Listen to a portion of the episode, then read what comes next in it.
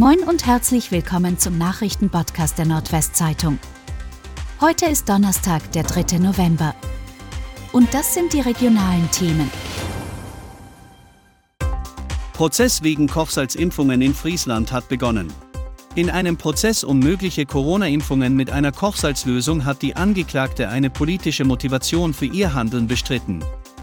Ihr sei in der sogenannten Impfküche im damaligen Corona-Impfzentrum im Landkreis Friesland aus einem Missgeschick heraus eine Ampulle mit dem Impfwirkstoff heruntergefallen und zerbrochen, sagte ihr Verteidiger am Mittwoch vor dem Landgericht Oldenburg.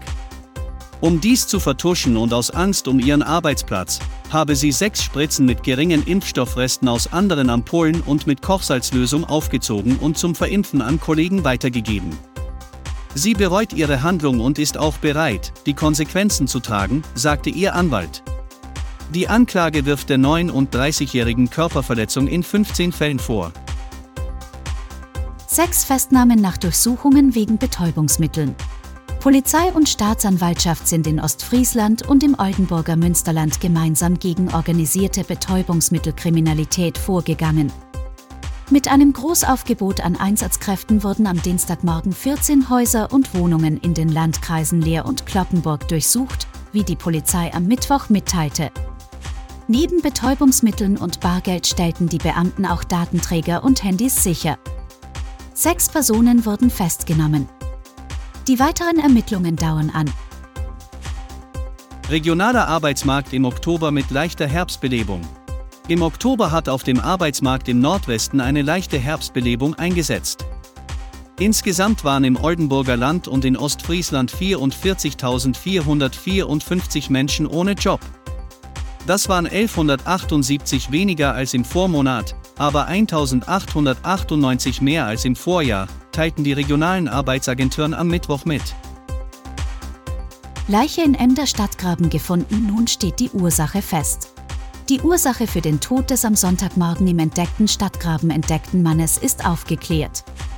Es handelt sich dabei offensichtlich um einen Unglücksfall, wie Polizeisprecherin Svenja Temmen unserer Redaktion sagte. Die Spurenlage ist so eindeutig, dass wir die Ermittlungen für den Fall damit abschließen können. Demnach habe der Mann an der Brücke Boladusstraße persönliche Gegenstände aus der Tasche verloren, darunter ein Päckchen Tabak.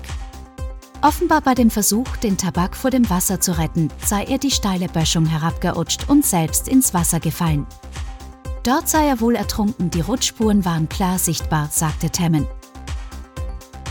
Vierjähriger aus Bramsche fällt in einen Pool und stirbt. Nach dem tödlichen Sturz eines Vierjährigen in einen Pool in Bramsche bei Osnabrück ermittelt nun die Staatsanwaltschaft.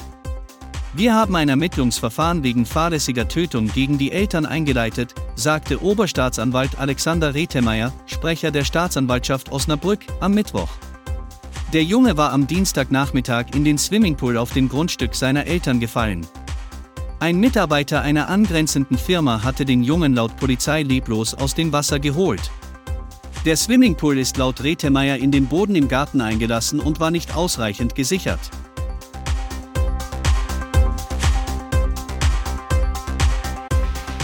Und das waren die regionalen Themen des Tages. Bis morgen!